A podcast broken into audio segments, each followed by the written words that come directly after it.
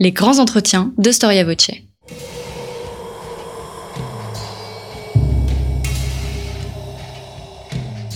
Une émission de la rédaction de Storia Voce.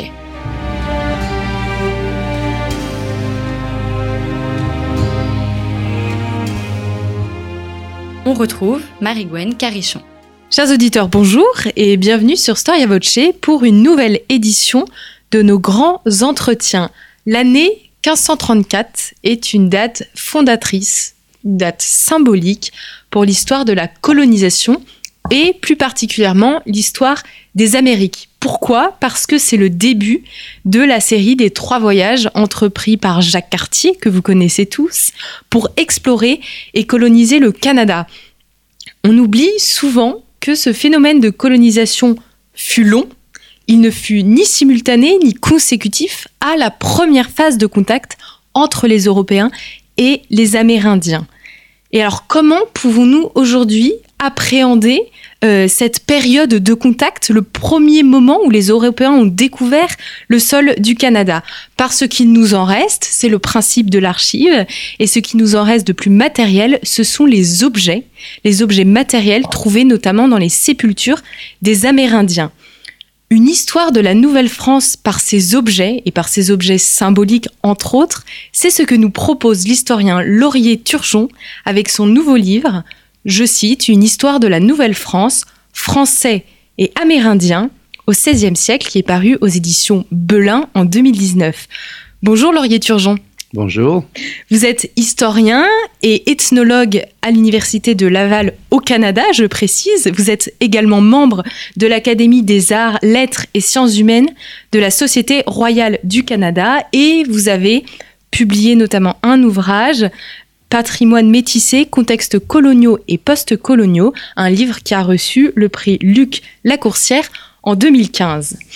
Alors, votre dernier ouvrage chez Belin est un petit peu particulier euh, parce que vous allez appréhender cette histoire du Canada par les objets, en fait, que se sont échangés les Européens et les Amérindiens. Et en introduction, vous nous dites que ce qui peut nuire à la recherche historique, et notamment à la recherche sur la Nouvelle-France, c'est le regard européen centriste que l'on peut poser, en fait, sur euh, les Amériques qu'est-ce que ce regard euh, permet comme histoire? Quelle est l'histoire d'habitude qu'on fait de la Nouvelle-France?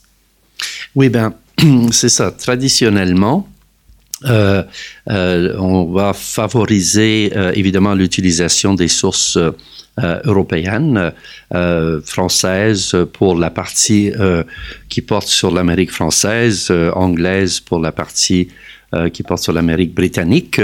Euh, et euh, il est sûr que lorsqu'on on n'utilise que des sources écrites, eh bien, on a forcément toujours la perspective qui est plutôt européenne et c'est beaucoup plus difficile d'appréhender la perspective amérindienne.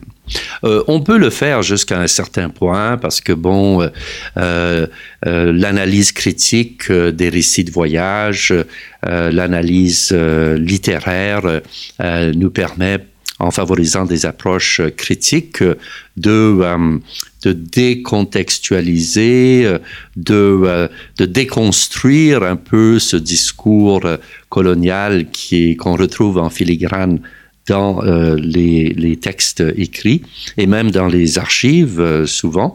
Euh, mais il n'en demeure pas moins qu'il y a des limites à ce que on peut faire avec des sources européennes, surtout si on veut s'intéresser à la perspective amérindienne et si on veut essayer d'équilibrer un peu les interprétations et les regards pour tenir compte davantage de la perspective amérindienne. Est-ce que vous euh, raccrochez à une école historique plus large? Est-ce que vous, pouvez nous citer d'autres historiens qui ont eu cette démarche de partir des objets pour écrire euh, l'histoire euh, notamment d'une rencontre entre deux peuples?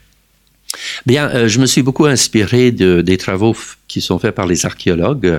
les archéologues en Amérique du Nord fouillent des sites amérindiens depuis maintenant plus d'un siècle et ils ont fouillé des centaines et même des milliers de sites en Amérique du Nord-Est. Dit même que c'est une des régions des deux Amériques qui a connu le plus grand nombre de, fouilles archéologiques.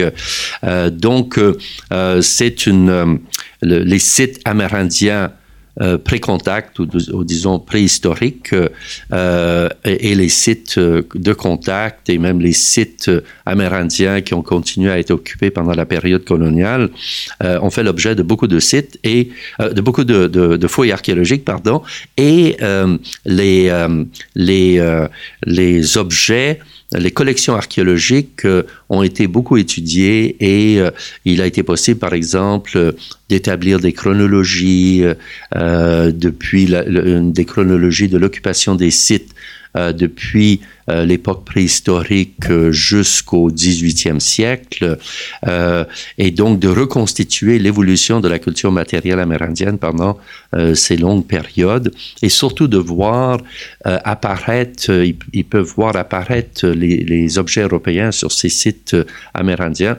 qu'ils ont appelés sites de contact, c'est-à-dire à partir du moment où on commence à trouver, où les archéologues commencent à trouver du matériel européen qui est, qui est intégré au matériel amérindien sur ces sites.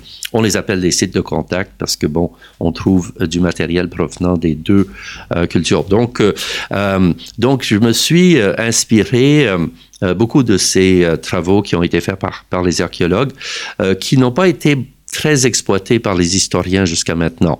Alors, c'est ce que j'ai essayé de faire, c'est de lier euh, de, lier l'approche euh, euh, archéologique et surtout les connaissances qui ont été produites depuis plusieurs décennies par les archéologues aux sources écrites françaises, notamment les récits de voyage, mais j'ai aussi dépouillé une source qui avait été très peu dépouillée jusqu'à présent.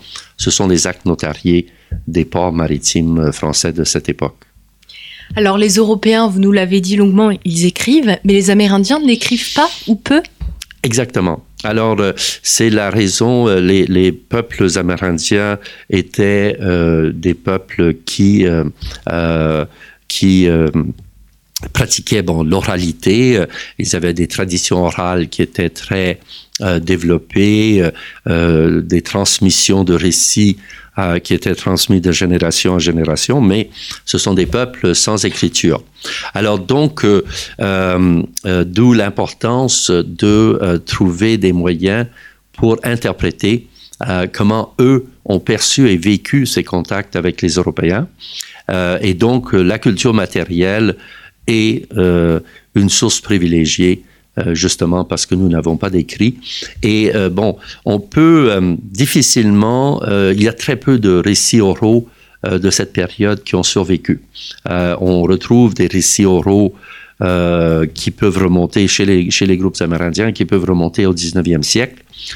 Qui semblent relativement fiables, mais des récits oraux qui remontent aussi loin dans le temps, c'est-à-dire quatre siècles, c'est à peu près euh, inexistant. Donc, euh, euh, donc, pour les Amérindiens, l'archive archéologique, en quelque sorte, l'objet matériel, reste la source la plus, la plus fiable et la plus riche en enseignements.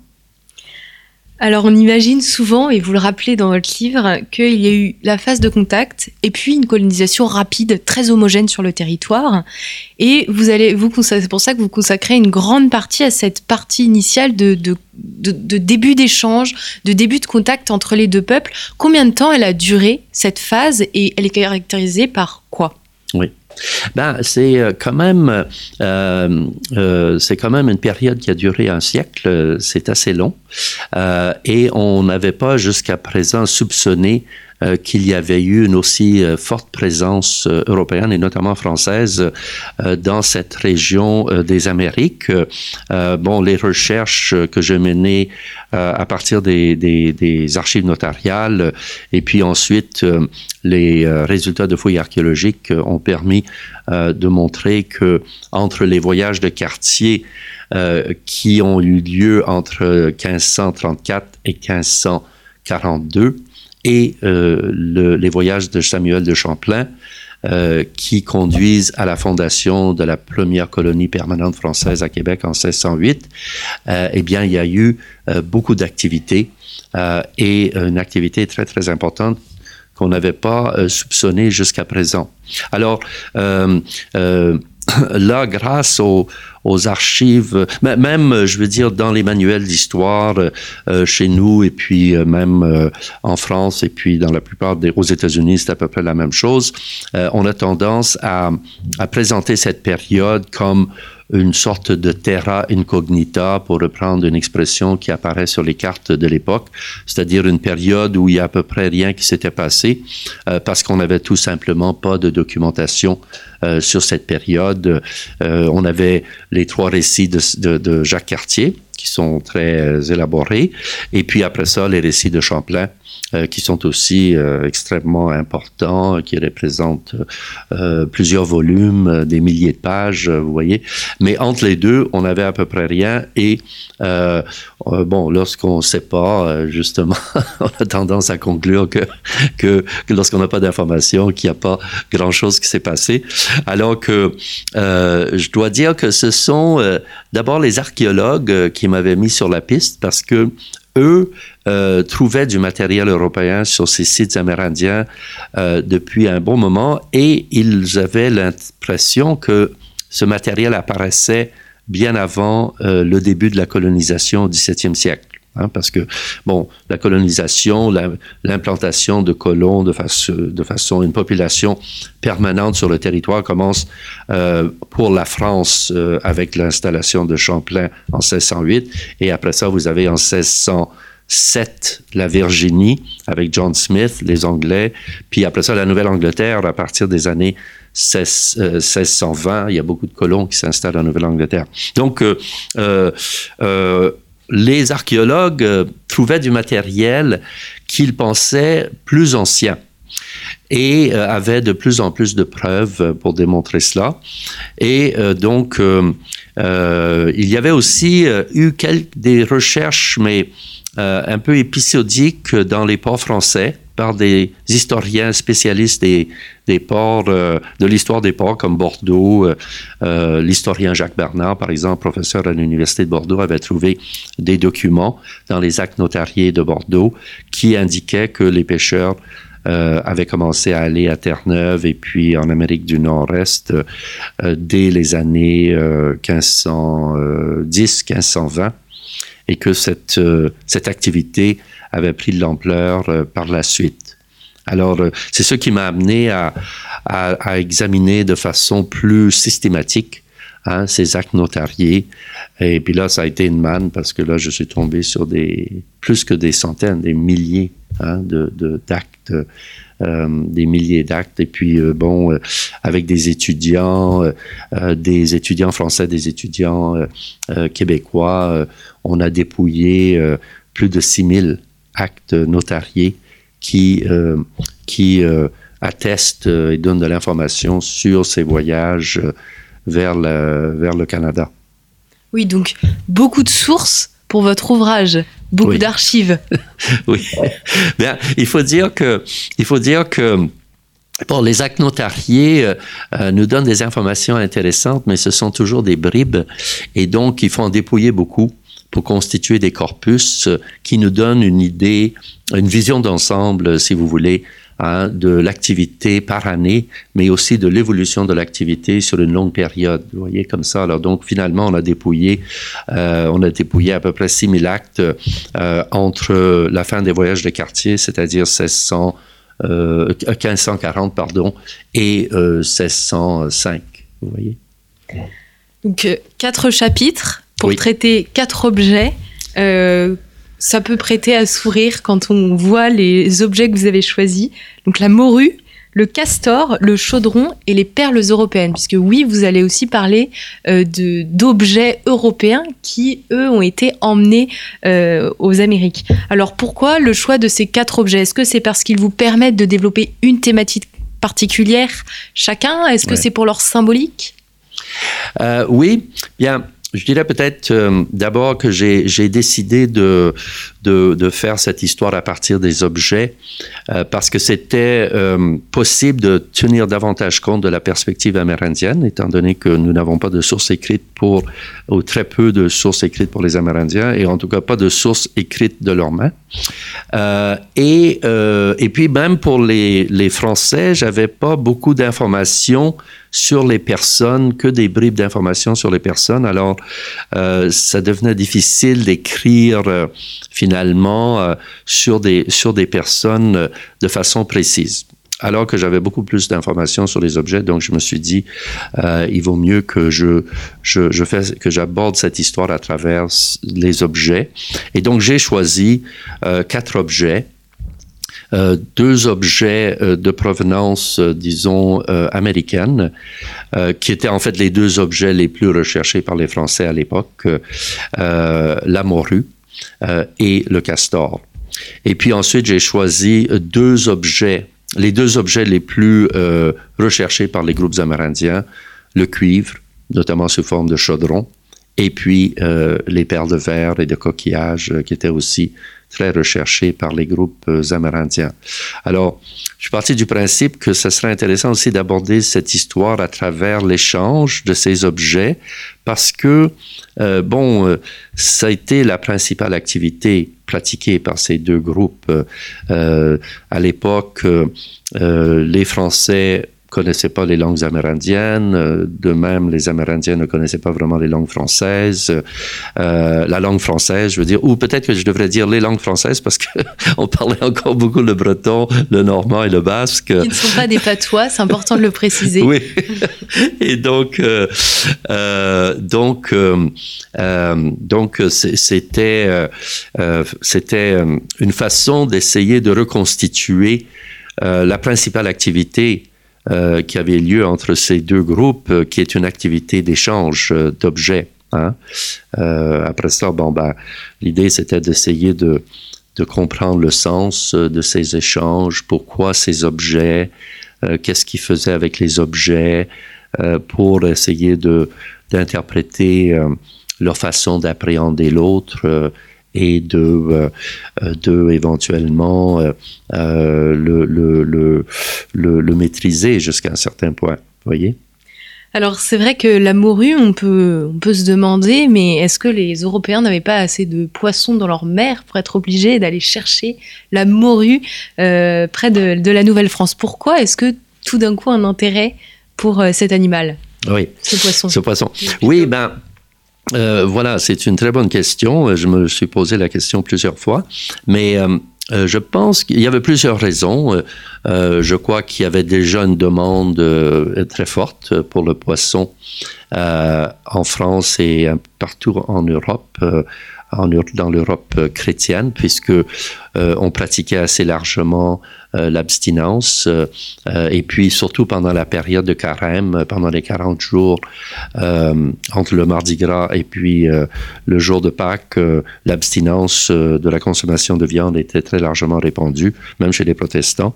Et donc, il y avait une demande pour le poisson. Le poisson était toléré, c'était une des seules chairs qui était tolérée pendant ces jours d'abstinence. Dans l'ancien calendrier chrétien, il y avait 150 jours d'abstinence, donc c'est quand même beaucoup, presque la moitié de l'année.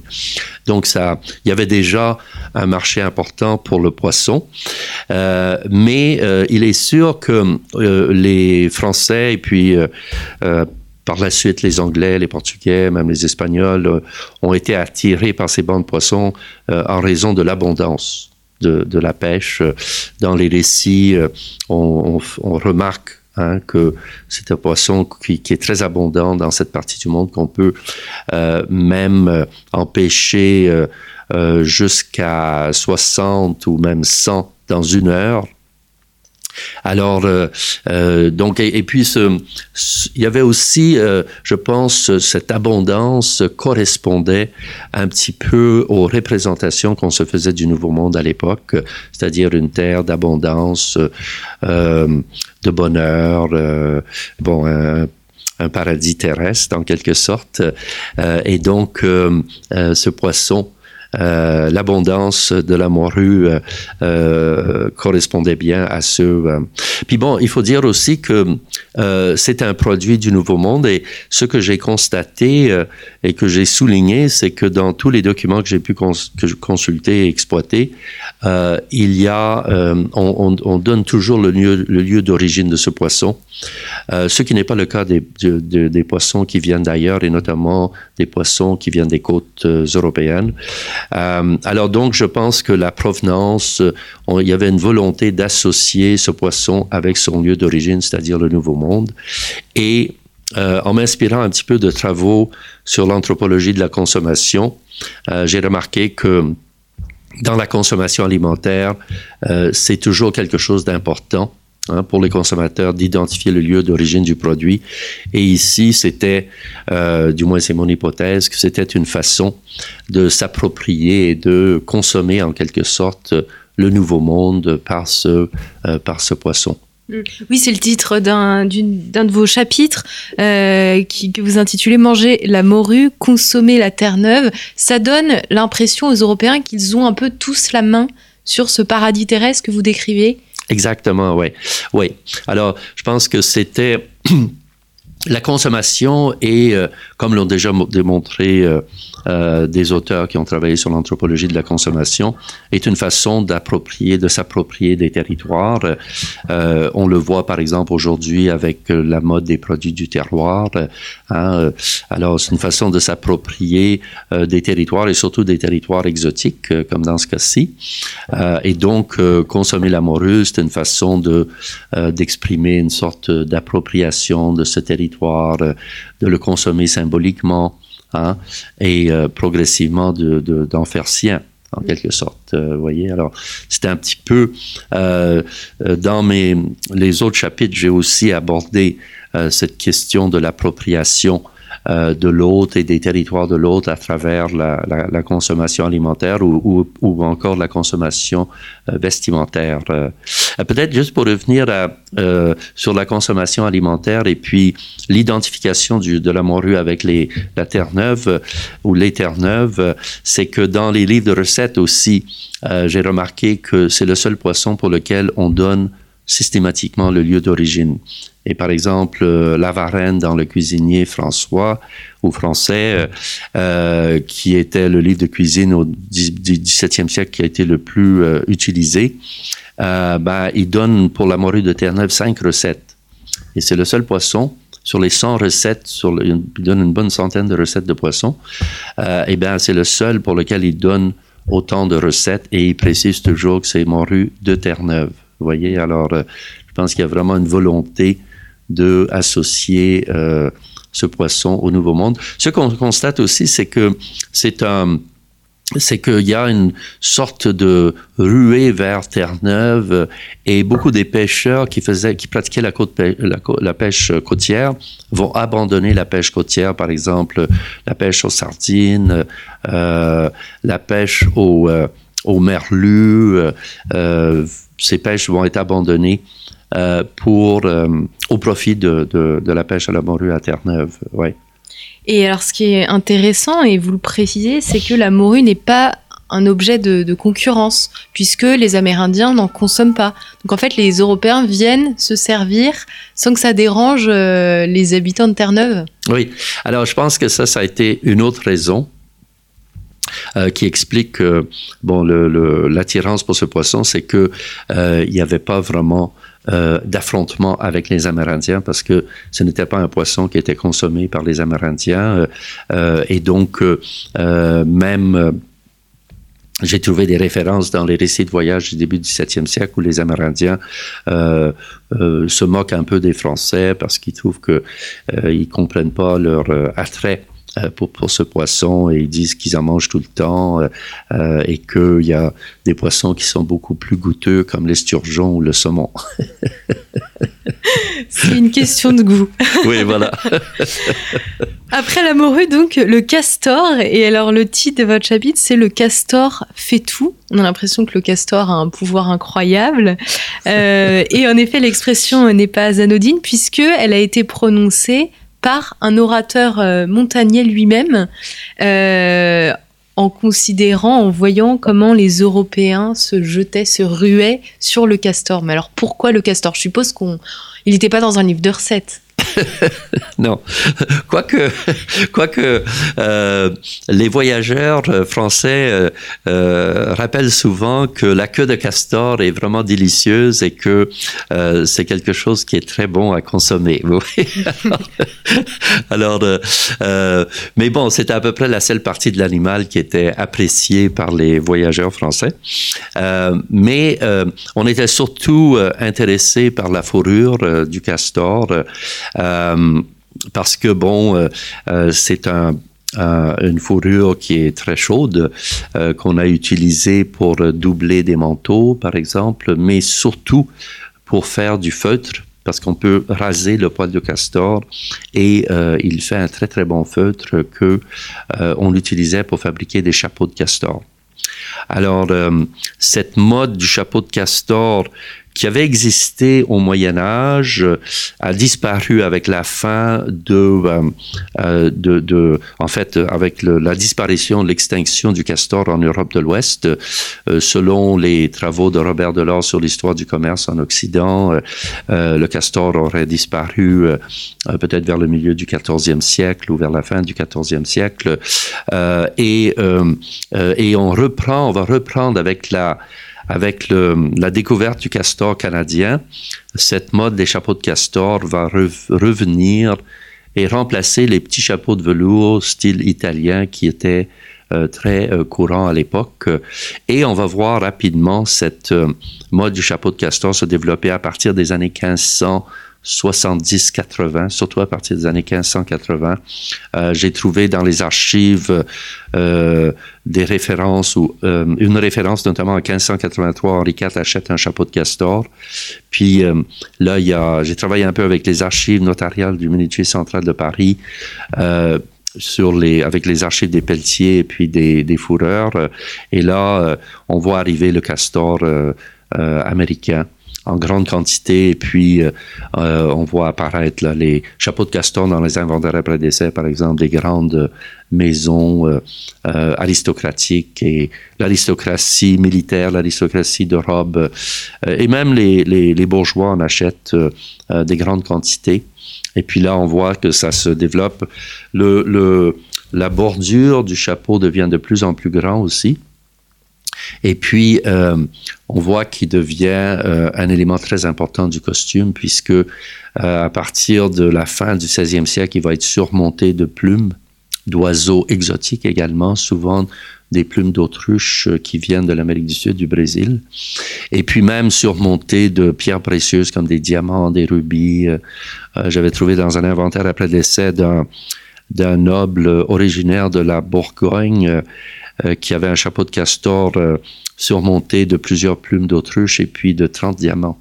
Hmm. d'une valeur de 3000 livres. Donc, c'était un objet, je veux dire, euh, prestigieux. Oui, en fait, cette fourrure-là en particulier devient un objet de prestige plus que les autres fourrures? Oui. alors, là aussi, on peut se demander pourquoi.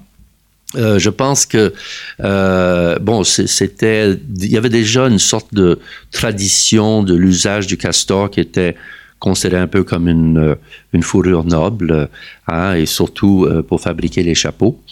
mais le fait qu'il soit utilisé pour fabriquer des chapeaux qui coiffent Hein, la tête, la partie supérieure du corps, qui est aussi le bon la partie qui euh, qui est très importante parce que bon ben c'est c'est c'est c'est là où on estime que euh, que le corps euh, c'est là, c'est de là que sort la raison, hein, l'esprit.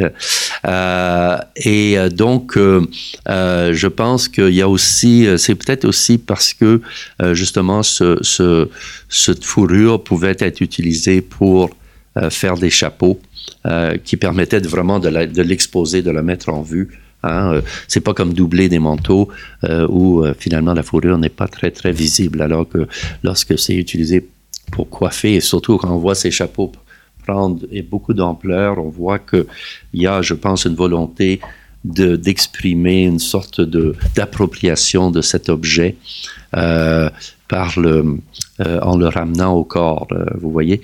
Il y a aussi une autre fourrure qui est très recherchée, qui a été moins étudiée, euh, mais qui est quand même assez recherchée. Ce sont les martes qui sont utilisées pour faire des manchons pour les femmes.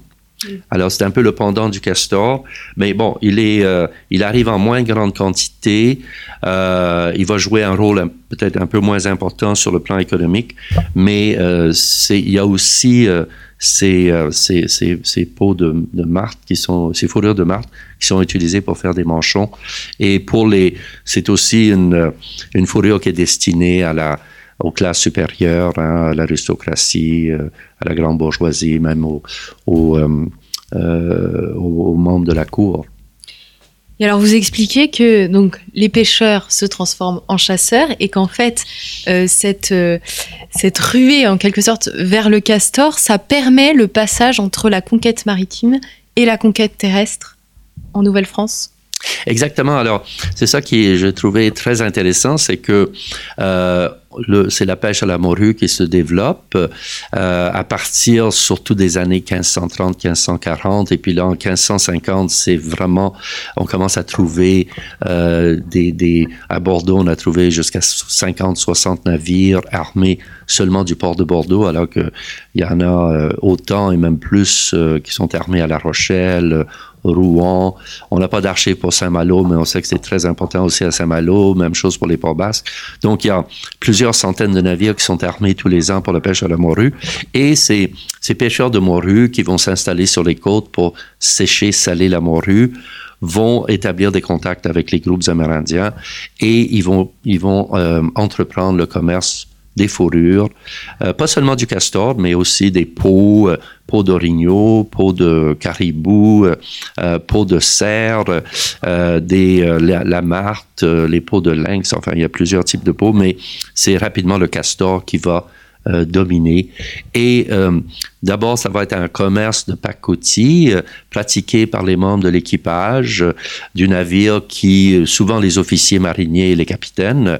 Et puis, je pense que lorsque les, mar les, les, marchands se sont rendus compte que ce commerce était lucratif et qu'il y avait une demande en France, eh bien, là, on commence à voir dans les années 1560 des, des marchands et des avitailleurs ou des armateurs de navires dans les grands ports comme Bordeaux, La Rochelle, euh, Rouen, Le Havre, euh, armer des navires spécifiquement pour la traite.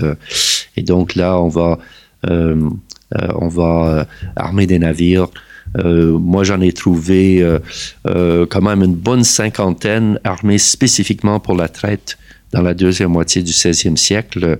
Euh, donc euh, là, ça, ça, ça, s'ajoute aux, aux, bateaux de pêche qui continuent, eux, à pratiquer hein, le commerce des fourrures euh, sous forme de pacotille. Ça, ça va se poursuivre jusqu'au jusqu'au jusqu'au 17e siècle facilement. Hein. Mais c'est ça qui, en fait, c'est le castor qui a permis justement qui a amené les Français, disons, de la mer à la terre et euh, qui les a euh, amenés à fonder des comptoirs de traite parce que Bon, exploiter la morue, euh, pêcher la morue, ça se fait à partir pendant la saison euh, d'été, euh, estivale surtout, euh, et puis ça se pratique euh, avec des équipages européens, alors que la fourrure, il faut aller loin à l'intérieur des terres pour la récupérer.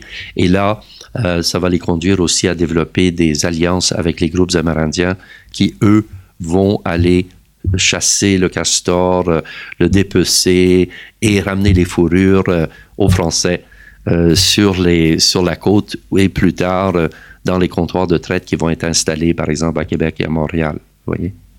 Et les Amérindiens n'ont pas été totalement perdants de l'arrivée des Européens, puisque eux, ils étaient intéressés par ce que vous dites, donc la chaudière, le chaudron, mais également les perles. Euh, et le chaudron, c'est le premier objet qui a été retrouvé dans les tombes, c'est oui. ça, de ces Amérindiens? Oui, oui c'est un des premiers objets qu'on retrouve parfois mêlé à du métal, à, à, à du fer, mais euh, c'est vraiment l'objet qui euh, est le plus convoité par les groupes amérindiens et qui va euh, circuler très rapidement et sur une, un très grand territoire puisqu'on on retrouve des pièces, euh, des, restes hein, des morceaux de chaudron de cuivre qui ont été souvent découpés par les Amérindiens pour en faire des objets d'ornementation corporelle. Et donc, qui vont être comme le castor finalement chez les Français ramenés au corps et exposés sur le corps parce que euh, parce que bon, le, cuivre est euh, vraiment considéré par pratiquement tous les groupes amérindiens d'Amérique du Nord comme le métal précieux par excellence, beaucoup plus prisé que l'or et l'argent. Hein. Et ça, les voyageurs le disent euh, à plusieurs reprises, à commencer par Verrazzano euh, en 1524, lorsqu'il fait son voyage euh, sur la côte américaine. il constate que les, Amérindiens sont attirés essentiellement par le cuivre. Et donc, c'est un objet précieux, un objet qui est de prestige, qui est considéré aussi comme un fortifiant. Donc, et ces objets euh, qui étaient très rares, le cuivre existait dans les sociétés amérindiennes préhistoriques, mais euh, euh, il était entre, il se retrouvait en très petite quantité et c'était du cuivre qui était qui était extrait à même le roc, donc c'est du cuivre qui n'est pas transformé par un processus métallurgique. Hein. Alors il est plutôt mou et on peut pas faire des grosses pièces, alors que le cuivre européen et euh, euh, enfin, on peut le retrouver dans des dans des objets très grands comme les chaudrons. Et donc, euh, je pense que c'est ça qui attirait euh, les Amérindiens. Et puis là, ils pouvaient en avoir en quantité très importante. Donc, donc le, le, cuivre va se retrouver euh, jusqu'on va en retrouver dans les... Il y a des sites qui ont été datés des années 1580 dans la vallée de l'Ohio et du Mississippi, du nord du Mississippi, euh, euh, qui qui contiennent déjà des fragments de cuivre, vous voyez. Puis sur les sites de, bon, des Amérindiens, des, des régions des Grands Lacs, par exemple, c'est toujours l'objet qu'on va retrouver en premier sur ces sites. Donc c'est surtout la, la manière de le transformer qui intéresse ou c'est la matière en elle-même? Non, je crois que c'est surtout la matière, euh, parce que bon, cette matière avait une grande valeur déjà dans les sociétés euh, amérindiennes préhistoriques. Et puis, euh, bon, je pense que c'est aussi le fait qu'on l'expose sur le corps, c'est aussi une façon de marquer une possession, une appropriation. Euh, euh, euh, l'exposition corporelle est une façon de, de se démarquer de, de, socialement des autres individus, par exemple, et c'est aussi une façon d'exposer, de, de, montrer une possession, hein, que ce qu'on qu'on peut mettre sur notre corps, ben, c'est quelque chose qu'on possède vraiment, et que et que c'est une façon aussi d'exprimer une sorte d'appropriation. Alors, c'est pour ça que j'avais trouvé très intéressant que ces objets. On retrouve même chose avec les perles de verre, mais disons que les perles de verre, c'est un petit peu plus évident euh, parce que c'était déjà un objet d'ornementation corporelle en Europe, euh, alors que le chaudron de cuivre, non. Euh, mais chez les Amérindiens, on va soigneusement les, découper ces chaudrons. Pas tous, mais un certain nombre vont être découpés pour faire des pendentifs, des boucles d'oreilles, des bracelets, des, des chevillettes euh, et même des, euh, des, ce qu'on appelle des petits clicotis, ce sont des petites clochettes euh, qu'on attachait aux ceintures ou des fois aux vêtements. Hein, et, ou même des fois qu'on mettait dans, la, dans les cheveux des femmes. Hein, des femmes les portaient euh, dans l'intégrer à la coiffure, vous voyez. Eux, ils s'intéressaient à la richesse plutôt qui, qui, qui, orne la, la, la, les, vous parlez donc euh, des bijoux faits en cuivre et puis également euh, votre dernier chapitre est consacré aux perles. Alors je précise euh, les perles de verre.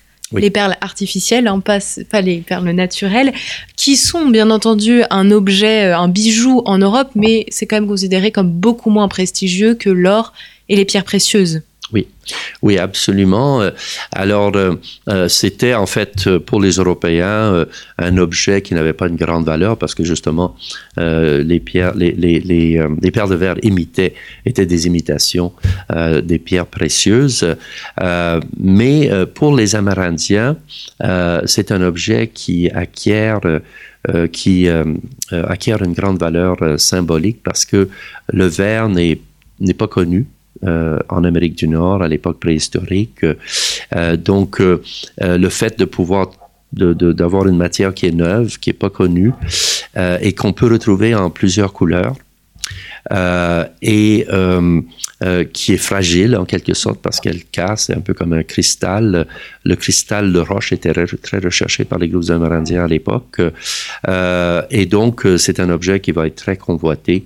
Et puis, les différentes couleurs, le blanc et le bleu, euh, euh, bon, le bleu, les bleus clairs, bleu foncé, enfin, il y a des couleurs, le rouge aussi. Euh, il y a certaines couleurs qui vont être plus recherchées que d'autres, mais là aussi, c'est un objet qui va se répandre sur un très grand territoire. On a trouvé des contrats, par exemple, à Bordeaux, où il y a des, des capitaines de navires basques qui en achètent des milliers à la fois, jusqu'à 50 000 en même temps. Euh, de même que les chaudrons de cuivre, euh, on a trouvé des, contrats d'achat où on achète 200 chaudrons euh, dans un seul contrat. Et pour un même navire, on a trouvé trois achats de 200 chaudrons, donc 600 sur un, même navire. Vous voyez, c'est quand même des quantités importantes. Et donc, des objets qui vont être ramenés au corps, au fond, comme comme les objets qui sont euh, appropriés par les Européens. Euh, la morue, c'est un élément, donc on va intégrer au corps et le chapeau, de, les fourrures vont être, euh, vont faire partie du vêtement. Donc, ce sont des objets aussi qui sont utilisés pour, comme, enfin, pour, qui sont ramenés au corps et exposés sur le corps. Donc, vous voyez, c'est, je pense, c'est quelque chose qui que, qui caractérise en quelque sorte ces premiers échanges, cette volonté Hein, de les exposer euh, publiquement euh, et euh, d'utiliser ce, lieu privilégié de l'exposition qui est le corps humain. Hein. Alors les premiers contacts, ils se caractérisent par des échanges cordiaux entre les différentes matières, où les Européens et les Amérindiens vont quand même essayer de s'emparer des objets du, peuple adverse sans forcément lui demander son avis. Est-ce que les Européens venaient avec leurs perles en demandant en échange qu'on leur fournisse des castors, ou est-ce que c'était plus compliqué que ça quand même. Oui. Euh, Bien, je crois que c'est un, échange, comme tous les échanges, qui va se mettre en place progressivement. Euh, et, euh, et puis, bon, euh, il faut dire que les objets que, qui sont convoités par les Amérindiens, ce sont des objets qui vont être présents sur les navires de pêche. Par exemple, déjà, surtout les officiers, les officiers et le, les capitaines de navires euh, portaient souvent sur leur chapeau euh, ou bien même euh, portaient des vêtements avec des perles. Alors donc, ce sont et puis les chaudrons de cuivre étaient déjà présents sur les bateaux parce qu'on utilisait ces, ces, chaudières ou ces chaudrons de cuivre pour faire la cuisine à bord des navires. Puis surtout les baleiniers basses les utilisaient pour fondre des graisses de baleine à terre. Vous voyez, donc ce sont des objets qui pouvaient euh, voir. Et puis euh, je pense assez rapidement euh, ils ont exprimé un intérêt pour ces objets. Les Européens ont pu voir des des, des, des, chefs porter des peaux de castor, des robes. on faisait ce qu'on appelait des robes de castor. les chefs étaient souvent portaient des robes en castor ou bien parce que c'était une, une fourrure qui était quand même prisée aussi chez les Amérindiens. Euh, et donc, euh, et les martes étaient aussi très recherchées, portées par les femmes euh, amérindiennes. Donc, euh, euh, je veux dire, ces objets étaient déjà visibles lors des premiers contacts. Vous voyez, alors je pense que ça, ça s'est mis en place progressivement. Et puis, après, il y a eu des sortes de stratégies d'appropriation qui se sont développées euh, avec le temps, hein, euh, à travers la cuisine, la façon de cuisiner la morue, euh, à travers le vêtement, le fait de, transformer le poil de castor en feutre pour faire des chapeaux, vous voyez. Et chez les Amérindiens, ben, c'est un peu la même chose, je crois.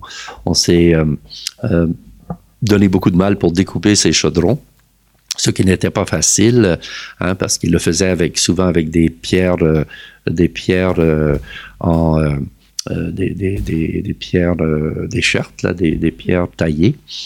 Alors, mais ça, c'était, on a trouvé, il y a plusieurs sites archéologiques qui ont été fouillés qui démontrent qu'il y avait des endroits sur le site où on taillait le, les, chaudrons de cuivre parce qu'on retrouve des restes de chaudrons concentrés sur des, dans des zones précises. Voyez? Oui.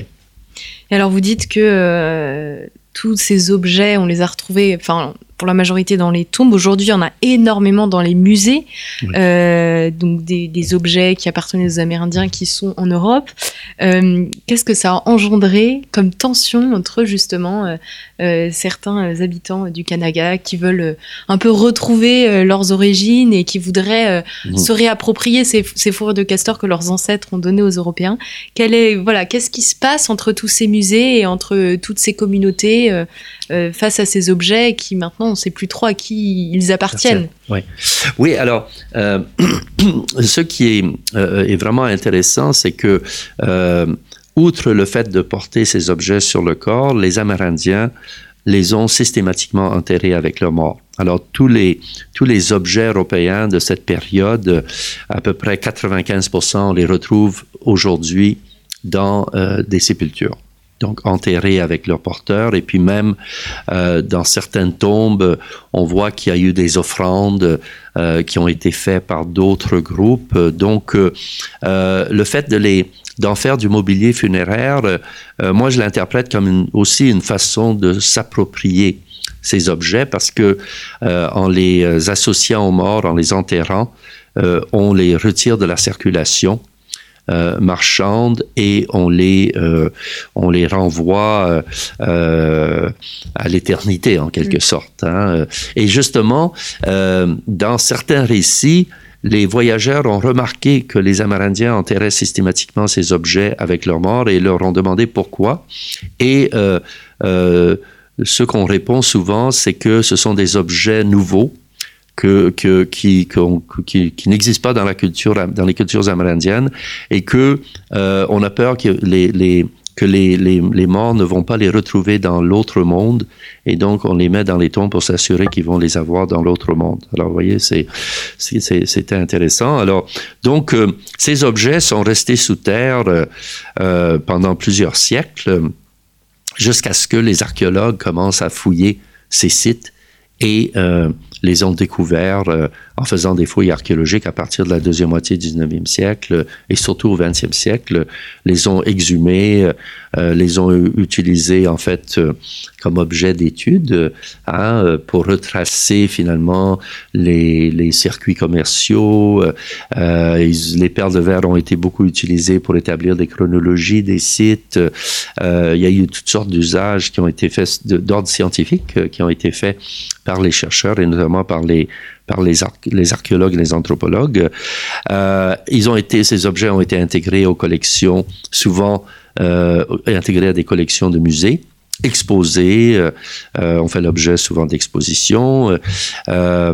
Et puis, donc, donc disons que l'histoire de ces objets, j'ai comme réalisé, n'était pas finie, hein, qu'elle se poursuit aujourd'hui très concrètement, parce que euh, ces objets euh, continuent à circuler en quelque sorte euh, et continuent à participer à l'échange entre, disons, les euros canadiens et les amérindiens, puisque depuis à peu près les années 1980, les Amérindiens ont commencé à demander de la restitution de ces objets en soutenant que c'était, bon, des objets qui venaient de contextes sacrés, donc de sépultures.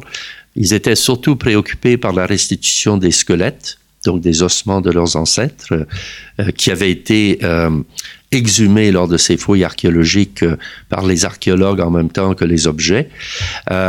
et puis, donc, progressivement, ils ont aussi demandé la restitution de tous les objets qui provenaient de tombes parce que considérés sacrés. Et euh, disons que euh, les musées canadiens et même américains ont progressivement accepté euh, de restituer ces objets.